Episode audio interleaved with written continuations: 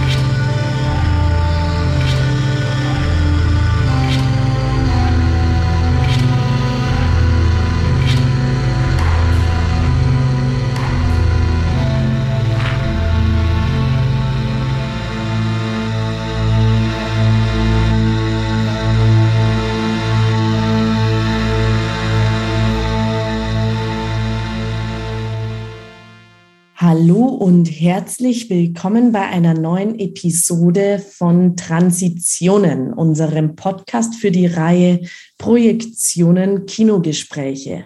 Und ich sage hier uns, weil das bin ich nicht alleine, ich Julia Weigel, sondern auch meine liebe Kollegin, mit der ich mich heute wieder unterhalten darf, und zwar Bianca Jasmina Rauch. Bianca, wie schön, dass wir das heute wieder äh, zusammen machen. Lass mal was hören. Ja. ja, ja, hier bin ich. Hallo.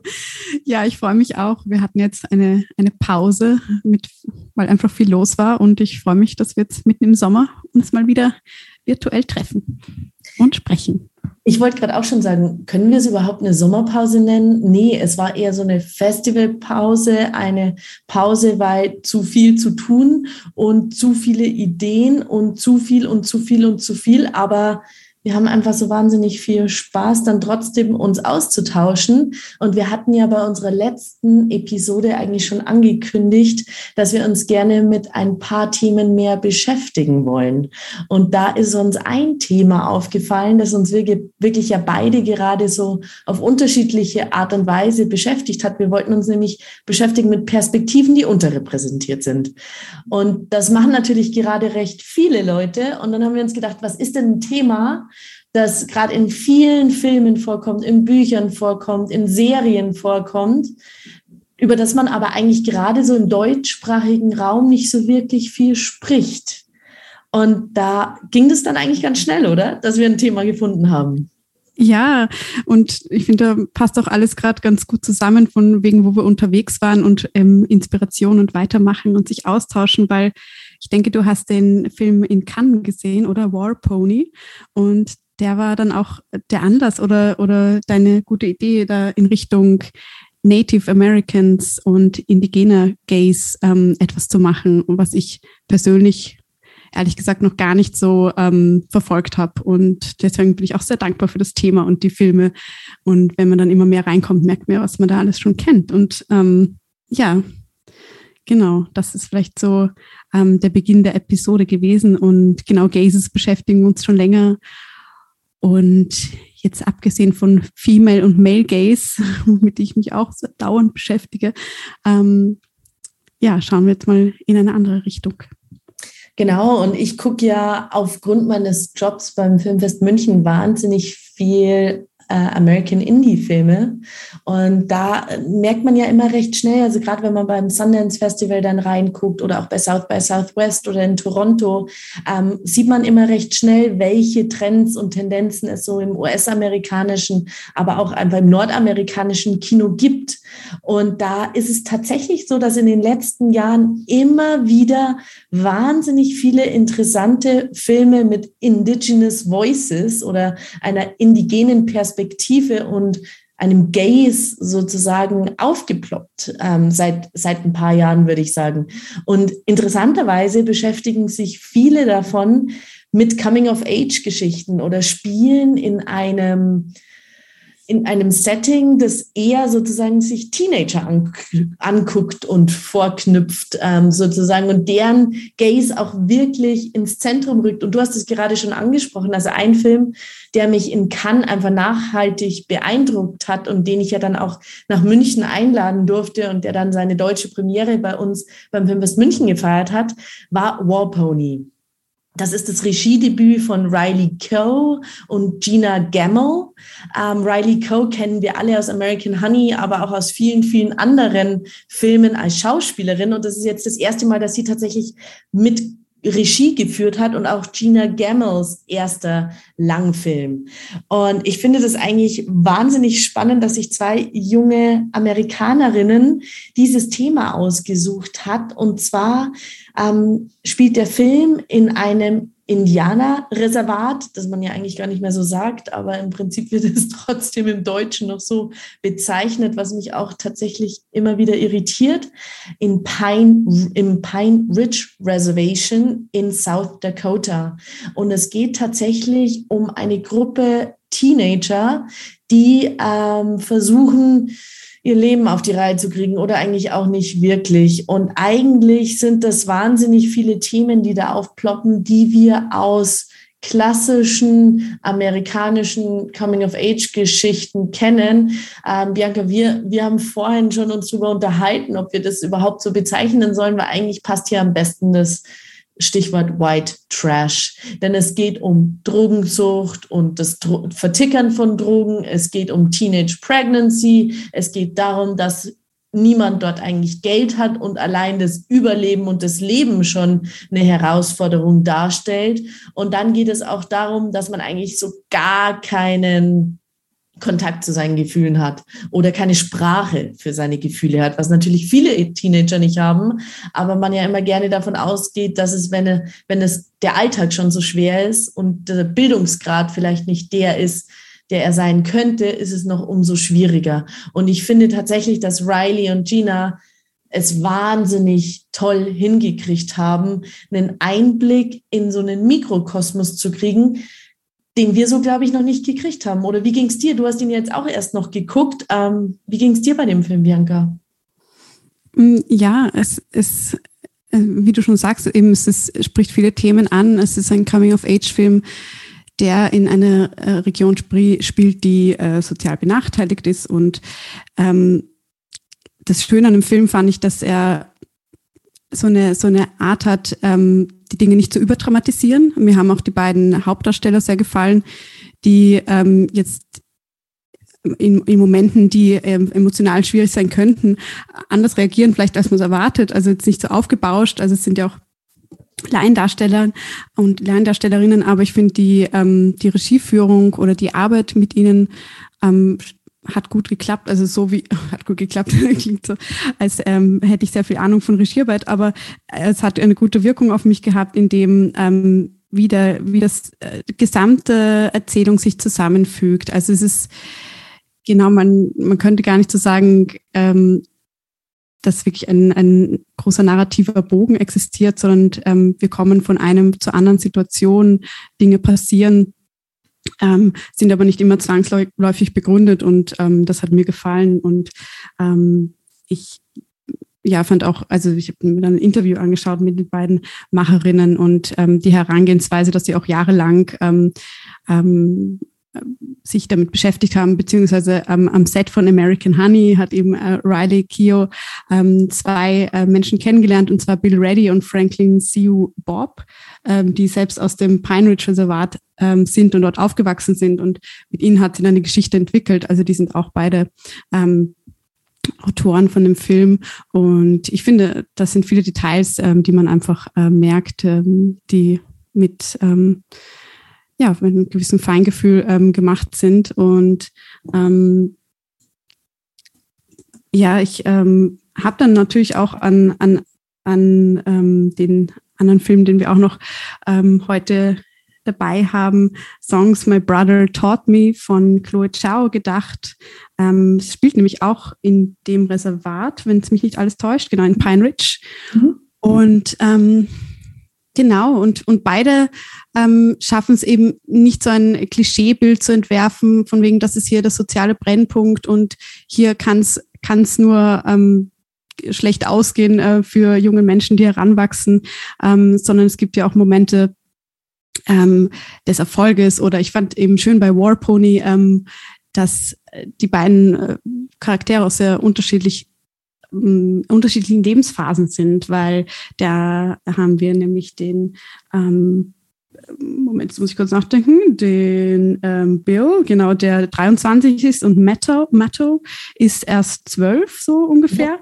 Und ähm, genau, was für unterschiedliche ja, Probleme sie haben, sowohl wie, wegen ähm, ihrer Familie oder wegen den Lebensphasen, als auch was sie, wie sie das selbst schaffen, da ähm, durch Leben zu gehen. Und ähm, weil bei Bill ist eher so der, der American Dream, gerade ähm, wenn man so sagen möchte, ich habe das mit dem Film im Zusammenhang öfter gelesen, ähm, dass hier wurde sehr stark interpretiert, der American Dream, den er hat, indem er ähm, sich was Eigenes aufbaut, indem er ähm, sein Leben in die Hand nehmen möchte, ein, eigenes Business machen. Also dieses ähm, typische, was ja dann auch bei Reservation Dogs, der Serie, die wir auch noch mit haben, ähm, eine Rolle spielt. Und ähm, ja, das finde ich sehr interessant, irgendwie diesen, diesen American Dream oder der, der Traum ähm, vom Verlassen des Reservats in Verbindung mit einer Darstellung,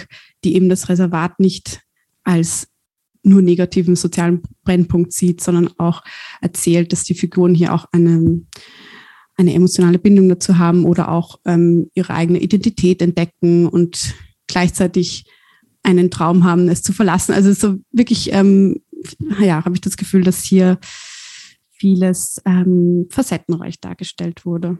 Ja, also du sprichst wahnsinnig vieles an, was ich jetzt eigentlich ganz gerne direkt weiter besprechen würde oder aufgreifen würde. Ähm, als erstes mal. Und lass uns doch mal kurz beim American Dream bleiben. Mhm. Weil ich habe ja so das Gefühl, wenn man sich jetzt amerikanisches, US-amerikanisches Kino anguckt, egal ob Mainstream oder Independent, hat man ja doch durchaus das Gefühl, dass dieser American Dream doch gar nicht mehr so präsent ist im Sinne von erstrebenswert. Mhm. Und ich habe aber das Gefühl, dass in, in den Filmen und auch Serien, über die wir heute sprechen, also schon gesprochen haben und jetzt noch sprechen werden, wird dieser American Dream aber wieder ein Ticken attraktiver. Und ich meine das jetzt total positiv besetzt, weil es mhm. dort einfach wirklich ähm, um eine Perspektive geht und, und sozusagen aber auch auf der anderen Seite oder um Perspektiven geht, aber auf der anderen Seite aber auch wir eben diese Einblicke bekommen in diese Mikrokosmen, die für uns als Westeuropäer oder eben als auch Außenstehende, ich würde jetzt sogar sagen, den Rest von den USA, ähm, ja gar nicht, ja oft versperrt bleibt oder blieb in der Vergangenheit. Und allein dadurch, glaube ich, wird sozusagen dieses Streben nach einem Ausbruch den wir ja alle kennen. Also zum Beispiel auch, wenn man einfach nur auf dem Land aufwächst oder hm. irgendwo aufwächst und ein anderes Leben einem vorschwebt, ähm, ja einfach kennen. Und da steckt so viel Identif äh, Identifikationspotenzial drin, ähm, dass es einfach schön ist als Entdeckungsreise. Und das, was du vorhin angesprochen hast, man bekommt einfach wirklich ja so einen intimen Einblick. Und ich finde sowohl die Stärke von Chloe Zhao als ja auch in diesem Fall jetzt von den beiden jungen Regisseurinnen von War Pony ist ja, dass es wirklich dokumentarische Momente hat. Hm. Dass man ja wirklich das Gefühl hat, man ist Teil dieser Community, bekommt diesen auf Augenhöhe sehr intimen Einblick in diese Communities und, und auch fühlt sich den ProtagonistInnen ja einfach wahnsinnig nahe. Und beide ja. Filme sind aber keine Dokumentarfilme, sondern künstlerische, fiktionale Porträts. Ja, die beide eben mit den DarstellerInnen ähm, zusammen entstanden sind, muss man genau. sagen. Gell? Und genau. im, im Gegensatz zu Reservation Dogs die ja die Serie für ähm, die auf Disney Plus jetzt zu sehen ist, aber für, für einen Fernsehkanal FX, genau, FX. FX gemacht wurde, wo sie wiederum aber die einzige oder die erste große ähm, Serie oder auf, oder auf einem Mainstream-Kanal-Serie, die mit einem reinen Native-Team gedreht wurde. Und ähm, genau, das finde ich auch ähm, schön zu sehen oder, oder es sind ja verschiedene Zugangsweisen, sagen wir mal, weil hier die bei Warpony und bei Songs My Brother Told Me keine äh, Natives an, in der Regie waren, aber jedoch der, der Zugang ein, genau, ein dokumentarisch improvisierter auch ist.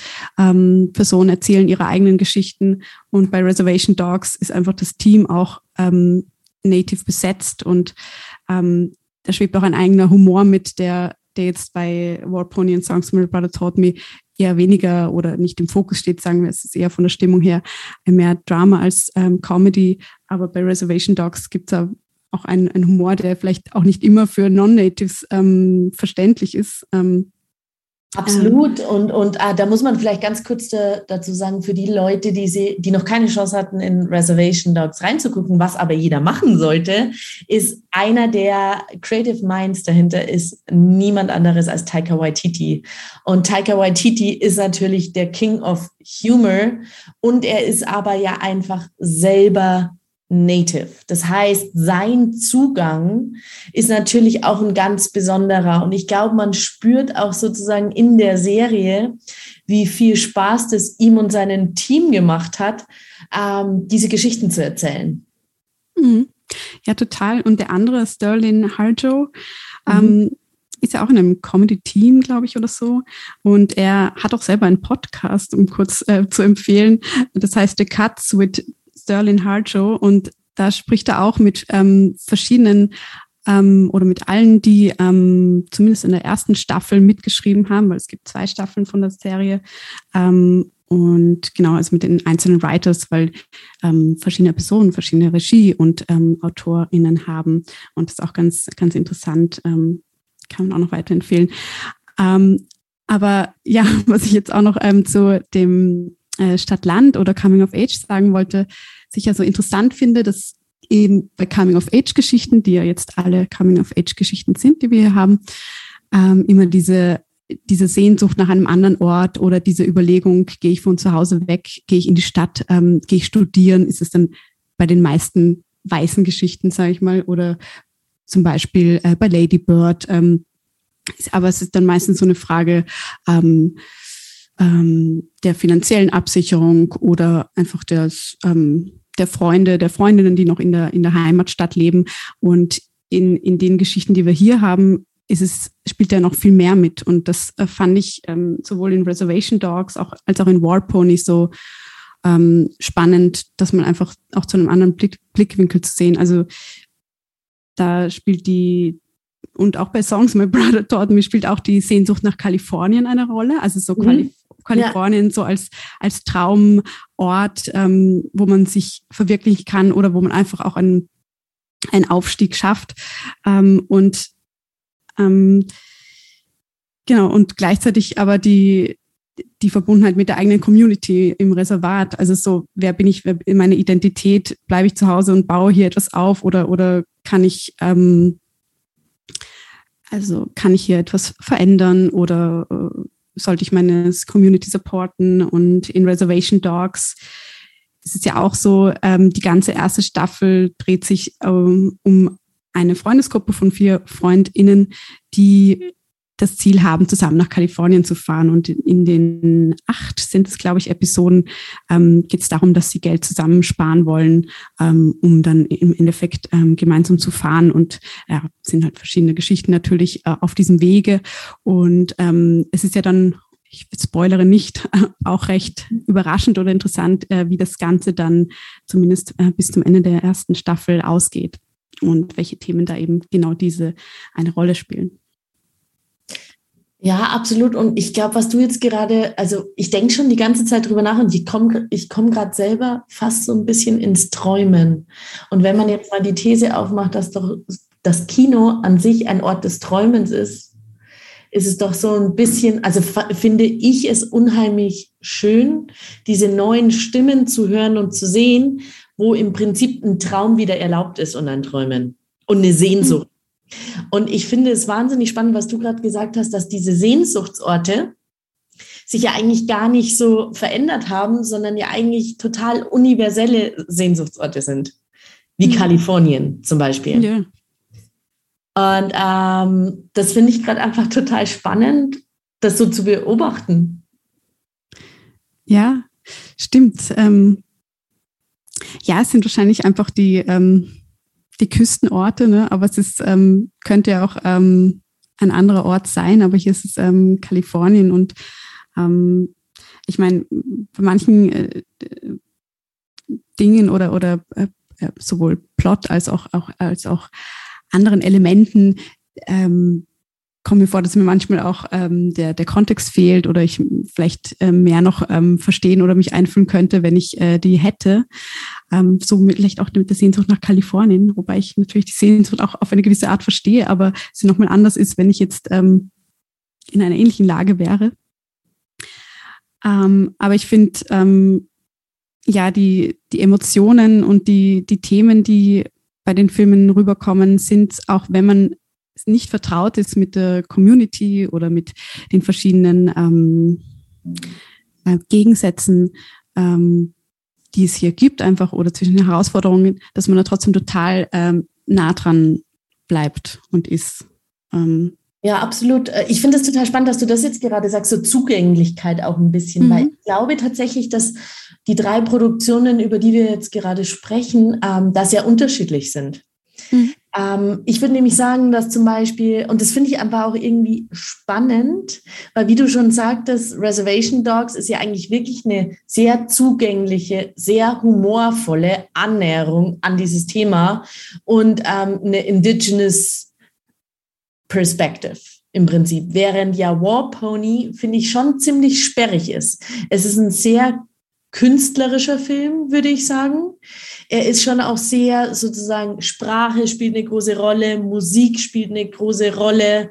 Er ist sehr edgy, auch in der Ästhetik. Also er ist nicht immer leicht verdaulich, auch als Film.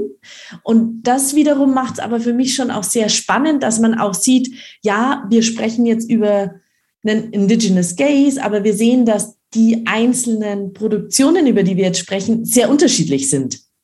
Mhm. Und das finde ich wiederum auch gleich spannend zu sehen, dass jetzt nicht alle irgendwie die gleichen Filme machen und die gleichen Geschichten erzählen, obwohl wir sozusagen unsere Behauptung ja ist, es sind, also das, was sie vereint, ist, es sind Coming-of-Age-Geschichten und es spielt sozusagen in, in Indigenous Communities, zum Teil sogar in den gleichen Reservaten in den USA. Äh, und es geht um Teenager und um Freund, Freundesgruppen, Freundinnengruppen. Aber dennoch ist die Herangehensweise und der, der Film oder die Serie komplett unterschiedlich.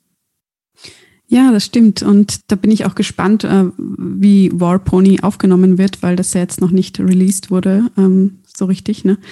Ähm, wie da die Reaktionen sind, weil bei Reservation Dogs ähm, habe ich ähm, über auch ein paar YouTube-Kanäle und Podcasts äh, mir angehört von Natives, zum Beispiel Native Media Theory ist einer von Elias Gold. Und der schaut sich verschiedene Filme an, in denen Natives ähm, dargestellt werden und hat dann auch so Reaction-Videos, also richtig direkte Reaktion, aber auch Analyse und ähm, genau, nimmt er ein bisschen auseinander. Und der hat zum Beispiel Reservation Dogs total gefeiert und hat auch gesagt, ja, die Community ist total begeistert von dem Film und auch eben von dem Humor, ähm, ähm, der hier rüberkommt. Und ähm, das ist auch so eine große ähm, ähm, Sichtweite gibt oder dass so viele Leute den, äh, die Serie sehen können. Und ähm, das fand ich auch cool, weil eben, genau, wir haben hier halt auch einfach mit verschiedenen Genres zu tun und es werden wahrscheinlich nicht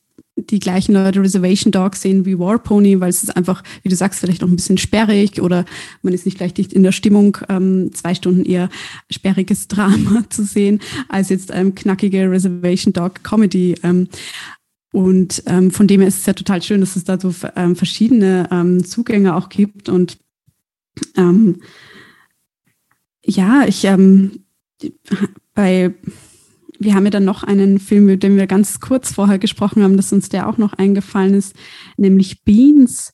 Und der ist 2020 auf der Berlinale gelaufen. Also da habe ich ihn gesehen. Und der ist wiederum kanadisch ähm, und ist auch eine Coming-of-Age-Geschichte. Und diesmal ein, ein Mädchen, ein äh, auch Zwölfjähriges, glaube ich, im mhm. Vordergrund, weil sonst haben wir hier vor allem ähm, Jungs in den anderen Filmen. Ähm, und die ähm, Regisseurin Tracy Deer hat auch eine Serie gemacht, die heißt Mohawk Girls, ähm, was sie selber genannt hat, The Sex in the City for the Native Set. das, ich habe leider nur den Trailer sehen können, weil der nirgendwo auch ähm, noch nicht gesehen. ist. Nee. Ja, äh, auf eben kanadisches Fernsehen. Ähm, Five Seasons hat er schon von 2014 hat er gestartet, lief bis 2017. Ähm, aber ja, da habe ich mir gedacht, es, eben, es gibt, es gibt schon ähm, Dinge, aber die, oder Serien, äh, Filme, aber die dringen dann vielleicht auch nicht immer so ganz zu uns. Ähm, ähm, wie das eben das kanadische Beispiel zeigt. Und das schien mir auch also eben sehr auf Comedy äh, zu setzen und ganz witzig zu sein. Ja, total. Und ich finde, du sprichst gerade echt was Wahnsinniges an, weil, ähm, also was sehr Wichtiges an. Beans ist da ein total gutes Beispiel, weil ich das Gefühl habe, jetzt in den Filmen, also jenseits von dem Chloe Zhao-Film, ähm, der ja noch früher war, ähm, ist es auch einfach ein Film, der, glaube ich, dessen Reise man ganz gut beschreiben kann, weil der hatte Weltpremiere in Toronto 2019, war dann mhm. bei der Berlinale, ich glaube, Generationen, richtig? Ja, genau. Und dann lief der auf etlichen Festivals und dadurch, dass der wirklich auch in so eine Teenager eben so ganz klassisch Generationen-Nische äh, da so reingefallen ist, haben ihn auch Kinderfilmfestivals zum Beispiel gezeigt oder eben Festivals, die sich auch an jüngere Audiences richten. Und ich fand das wahnsinnig wichtig und wahnsinnig cool.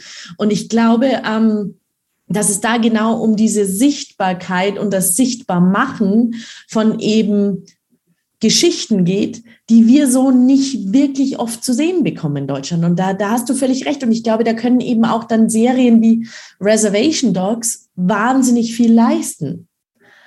Und ich habe das Gefühl, wir haben ja ähm, vorher darüber gesprochen, dass man, also wir können jetzt dann ganz kurz mal den Bogen spannen zu anderen unterrepräsentierten Gruppen, mal ganz kurz, um da einfach mal zu gucken, was sich da in den letzten Jahren getan hat. Aber bevor wir dahin kommen, würde ich gerne noch einen anderen Schlenker machen. Und zwar, warum es eigentlich so lange dauert, bis wir auch diese Geschichten zu sehen bekommen. Ich glaube nämlich, was passiert ist, und was heißt ich glaube, was tatsächlich passiert ist, ist ja einfach, dass unterschiedlichste Institutionen und Förderinstitutionen vor allem ja auch einfach richtig Geld in die Hand genommen haben und versucht haben, Talents zu fördern, die unterrepräsentierte Geschichten erzählen und erzählen wollen. Und das ist in Kanada passiert, das ist in den USA passiert, das ist auch in UK passiert. Das BFI hat das zum Beispiel auch gemacht oder auch in Australien und Neuseeland. Und ich glaube, jetzt sind endlich diese Jahre da, wo wir auch diese ersten Filme dann zu sehen bekommen. Das waren am Anfang Kurzfilme, jetzt sind es eben Langfilme, Spielfilme und Serien. Und ich freue mich da gerade drauf, total, was da noch kommen wird. Und ich glaube, ähm, um, um das noch so zu öffnen, vielleicht jetzt mal kurz in, in Richtung sozusagen ähm, vielleicht eher Black Communities oder People of Color generell, ist ein Beispiel, über das ich einfach wahnsinnig gerne spreche, der Film Rocks von Sarah Gavran.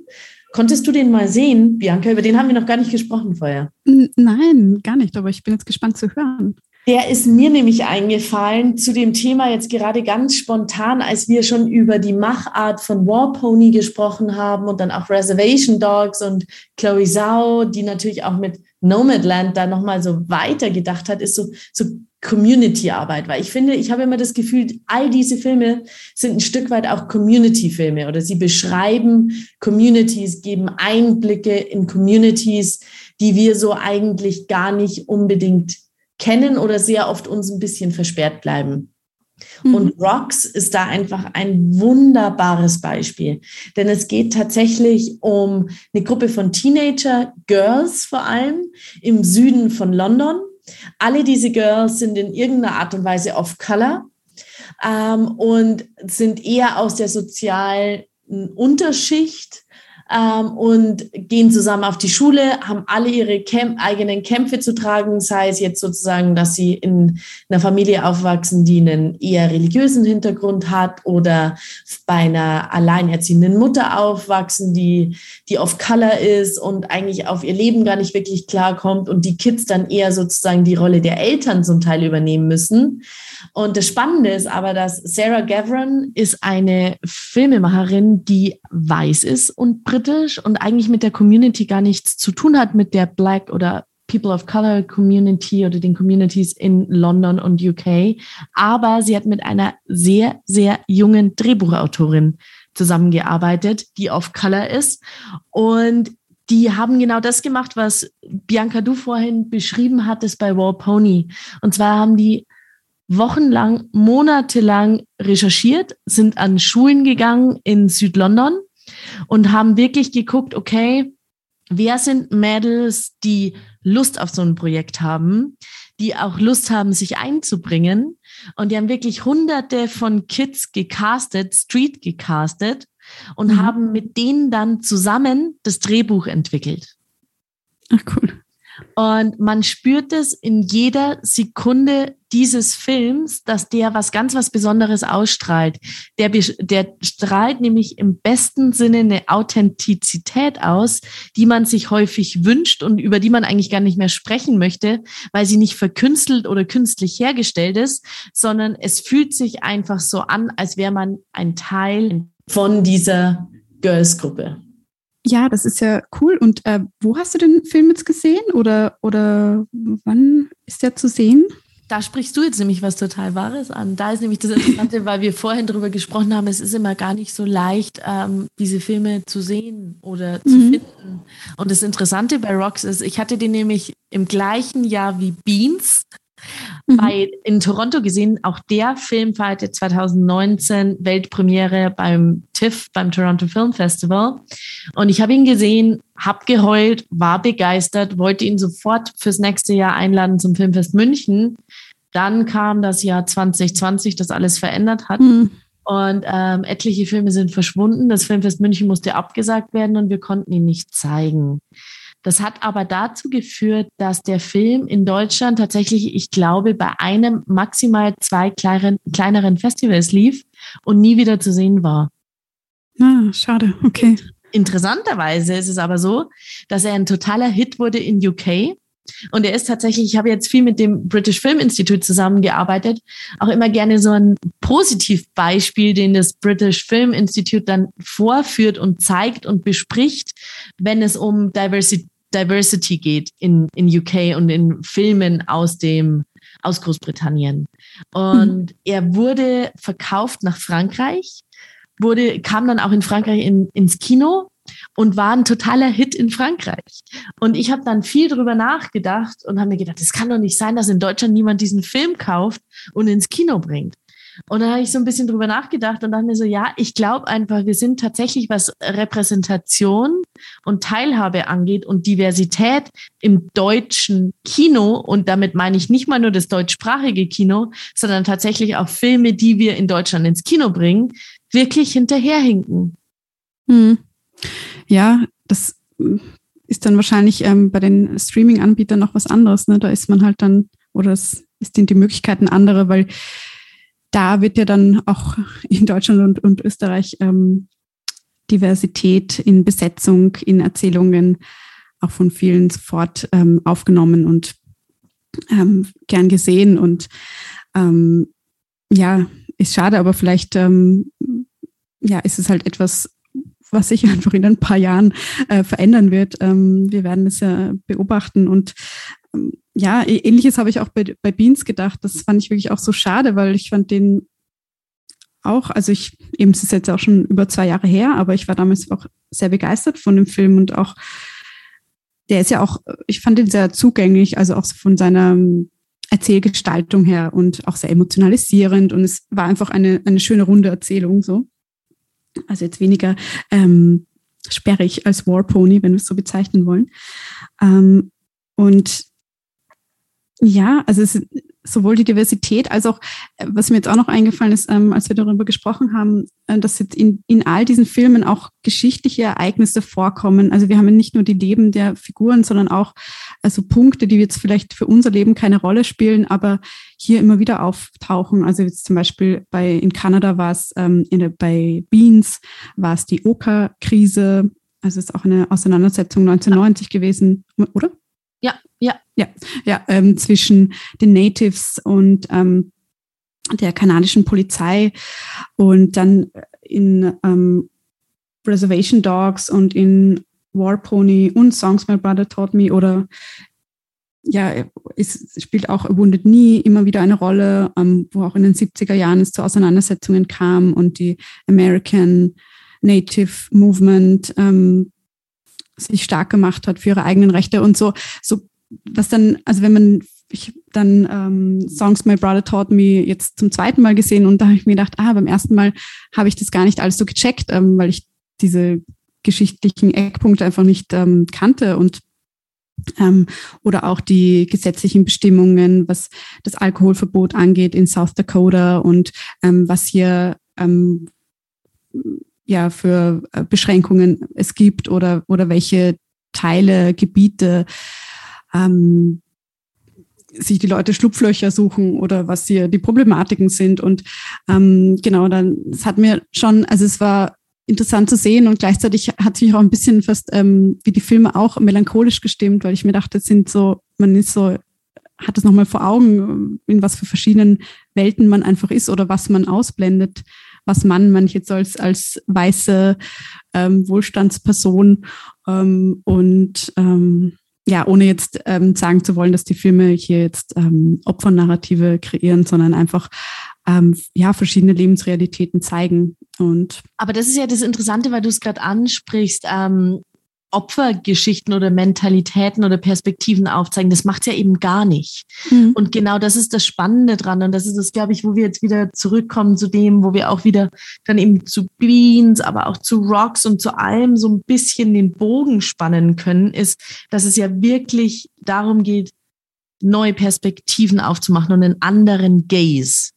Mhm. Und ich finde das ehrlich gesagt total spannend, was du jetzt gerade gesagt hast. Also wir können ja vielleicht mal ganz kurz sagen, Wounded Nie war eben ein Massaker, das stattgefunden hat 1890 und in die Geschichtsbücher eingegangen ist, aber eben einfach selten aus einer indigenen Perspektive ja fiktionalisiert geschildert wird oder sozusagen der Bogen gespannt wird. Und wir kennen diese Geschichten gar nicht. Mir hat das überhaupt nichts gesagt und ich musste erstmal den Wikipedia-Artikel mhm. dazu lesen, um überhaupt mich mit dieser Geschichte auseinanderzusetzen, weil wie wir es kennen, ist sozusagen Geschichtsschreibung ist eine Perspektive. Das ist sehr oft die weiße Perspektive, in der dann Geschichten eingebettet und Geschichtsschreibung eingebettet werden. Und indem wir solche Filme haben, wird eben auch die Geschichtsschreibung ja umgeschrieben und die Perspektive mhm. eine andere. Und ich denke, dass das so wichtig ist, sozusagen weil, also ich meine mal ganz ehrlich, Bianca, hat dir das Pine Ridge Reservation, also das Reservat vorher, hat dir das was gesagt? Nein, auch nicht. Ich habe da auch dann recherchiert. Also ja. Und Überhaupt nicht. Und ich glaube, deshalb ist es so wahnsinnig spannend, genau über diese Perspektiven zu sprechen, weil die ja wirklich einfach uns in Europa so fast gar nichts sagen. Ja, und ich finde gerade auch, wir sind zwar in Europa, aber wir konsumieren ja dauernd US-amerikanische Formate. Exakt. Und de eben deswegen ist es ja erst recht wichtig, sich damit auch ähm, auseinanderzusetzen und ähm, ja auch seinen eigenen Blick ähm, zu erweitern. Das kann ja wiederum den eigenen Blick auch auf ähm, ähm, europäische Produktion erweitern. Also eh, ähm, einfach Stichwort Diversität und da merkt man, wie wenig man weiß und, und ähm, ja, es ist so, so erstaunlich. Ähm, ich meine, es gibt ja auch einiges, was schon da ist ähm, an, an, an Filmen und Serien, aber ja, man steckt da einfach viel zu wenig drinnen. Ähm, ja. Aber ich ähm, finde es total spannend, wenn wir jetzt trotzdem wieder vielleicht auch den Bogen zu Coming of Age ähm, spannen, weil also eine These, die wir jetzt ja irgendwie hier mal so aufstellen könnten, ist ja, dass vielleicht Coming-of-Age-Geschichten ja was Universelles haben. Also wie wir ja ganz am Anfang schon besprochen hatten. Also es geht irgendwie darum, dass man, es geht um die Liebe. Es geht um Freundschaft. Es geht um sozusagen Gefühl des Aufbruchs und des Ausbrechens. Es geht um den Struggle, den man hat, was den Alltag angeht, was vielleicht das familiäre oder soziale Umfeld angeht. Das sind ja alles Themen, an die man wahnsinnig universell andocken kann. Dadurch, dass die aber jetzt in diese Communities gelegt werden, glaube ich dennoch, dass, dass quasi man auch da andocken kann, weil es sofort eine Ebene bekommt, an die man ja auch persönlich anknüpfen kann und sich identifizieren kann. Mhm. Und ja. Mhm. Na, na, sag ruhig. Nee, nee, nee, nee. Hattest du eine Idee dazu? Das ist nur gerade was, was mir dazu so einfällt, warum jetzt gerade vielleicht auch einfach diese Coming-of-Age-Geschichten so aufploppen. Mhm. Ja, und es ist halt auch, ja, genau, was du sagst. Und, und diese Lebensphase, eine, wo noch so viel offen steht. Und ich glaube, das macht es auch so ähm, zugänglich oder dadurch kommt ihm auch immer so eine gewisse Stimmung bei, die noch so, so was ähm, Hoffnungsvolles, Sehnsüchtiges und äh, gleichzeitig immer Offenes. Sogar wenn das Ende jetzt mal ähm, kein, kein Happy Ending ist, dann ist es ja immer noch eine Person, die das Leben vor sich hat und ähm, gleichzeitig, ähm, während ich das jetzt so sage, denke ich aber gerade an Songs My Brother Taught Me, ähm, und auch die gewisse Melancholie oder, oder Schwere, ähm, weil Chloe Zhao auch ähm, berichtet hat, dass sie, ähm, bevor sie den Film so umgesetzt hat, wie sie ihn dann umgesetzt hat, nämlich mit improvisierten Szenen, dass sie erst ein Drehbuch geschrieben hat über eine Geschichte über einen Teenager oder Teenagerin, äh, die Suizid begeht, weil eben in dem Pine Ridge Reservation ähm, es sehr viele Suizide gibt. Ähm, eines der Punkte, die diesen, diese Region auch sehr schwierig macht ähm, oder, oder umgekehrt ein Resultat der, der Schwierigkeiten. Und ähm, ja, also eine gewisse Melancholie, die hier auch äh, mitschwingt ähm, in diesen Geschichten ähm, und gleichzeitig eine Hoffnungs- äh, oder eine Sehnsüchtigkeit, eine, eine Offenheit. Und ähm, ja, ich glaube auch, dass das ähm, das ist, was sie so zugänglich macht, ähm, beziehungsweise ja, ist die Frage, ist, war der erste Coming-of-Age-Trend oder ähm, so, dass jetzt diese Geschichten ähm, so eine Möglichkeit haben oder, oder die, die Filmemacherinnen ähm, auf die Idee gekommen sind, diese Geschichten so zu erzählen, ähm, weil diese Adoleszenzphase etwas gerade filmisch ähm, trend, äh, ist, dass es trendet. Ähm, das ist eine total gute Frage. Ich glaube ja irgendwie, also Coming-of-Age-Geschichten habe ich ja das Gefühl, gibt es immer. Ja. Und ich glaube, die bleiben einfach immer weiter spannend. Und ich glaube aber sozusagen dieses Umdenken von Perspektiven oder diese neuen Perspektiven, wenn wir es mal so sagen wollen, benennen wollen, ähm, sind dann halt wiederum da auch spannend, weil sie uns dann Einblick in Welten geben können, die wir vielleicht noch nicht so gut kennen. Und dann glaube ich, ist es schon auch zum Teil noch so, dass ähm, es ja viele junge Filmschaffende sind, die sich dann auch mit diesen Geschichten beschäftigen. Und dann wäre jetzt natürlich die These naheliegend zu sagen, junge Filmschaffende beschäftigen sich gerne auch mit Themen, die ihnen vielleicht noch ein bisschen näher sind. Hm. Ja, und gleichzeitig, ähm, wenn ich jetzt an Beans und an ähm, Warpony denke, sind es ja Personen, die in ihre Kindheit zurückgeblickt haben. Also bei Beans ja. jetzt die autobiografisch und bei Warpony von den beiden, mit denen ähm, Riley Kio sich befreundet hat. Dass es halt einfach äh, Punkte im Leben sind, die für die meisten Personen einfach so prägend sind. Dass, Wahnsinnig prägend. Dass man, ja, und eben man, also ich liebe ja auch das Genre oder beschäftige mich auch viel damit und weil es eben so eine, so eine Wichtigkeit hat oder weil es eben diese ähm, entscheidenden Punkte sind, äh, sich auch mit der Identität auseinanderzusetzen, was man natürlich auch in späteren Lebensphasen macht, aber es sind dann doch so Emanzipationsprozesse, die stattfinden und die dann weiter, in weiterer Folge ja auch ähm, für die Filmemacherinnen rückwirkend, ähm, rückblickend dazu geführt haben, dass sie ihre Geschichten erzählen. Und ich glaube, das spielt auch alles äh, eine große Rolle Emanzipations- oder Bewusstseinsprozesse, ähm, Bewegungen, die dazu führen, dass Leute äh, speak up, dass Leute ähm, ihre Geschichten erzählen und ähm, sicher auch im Falle von Beans, von Tracy Deer, die auch sehr ähm, kämpferisch und aktivistisch unterwegs zu sein scheint. Und ähm, ja. Absolut, absolut. Und ich glaube, um da nochmal so dieses ja doch eher romantisierende Bild mit reinzubringen, träumen. Ich glaube halt, ähm, da geht es eben, was du vorhin beschrieben hast, als um so eine Aufbruchsstimmung. Und einfach das Träumen ist noch erlaubt, dass man irgendwie das Leben vor sich hat und einem dann am Ende trotzdem die Türen aufstehen. Und ich, äh, und ich glaube, dass solche Filme halt auch zeigen können, dass die Türen vielleicht heute auch anders aufstehen als noch vor Jahren und Jahrzehnten. Hm. Ja, das stimmt. Das ist ein schöner, schönes Bild möchte man doch fast wieder in der Phase sein.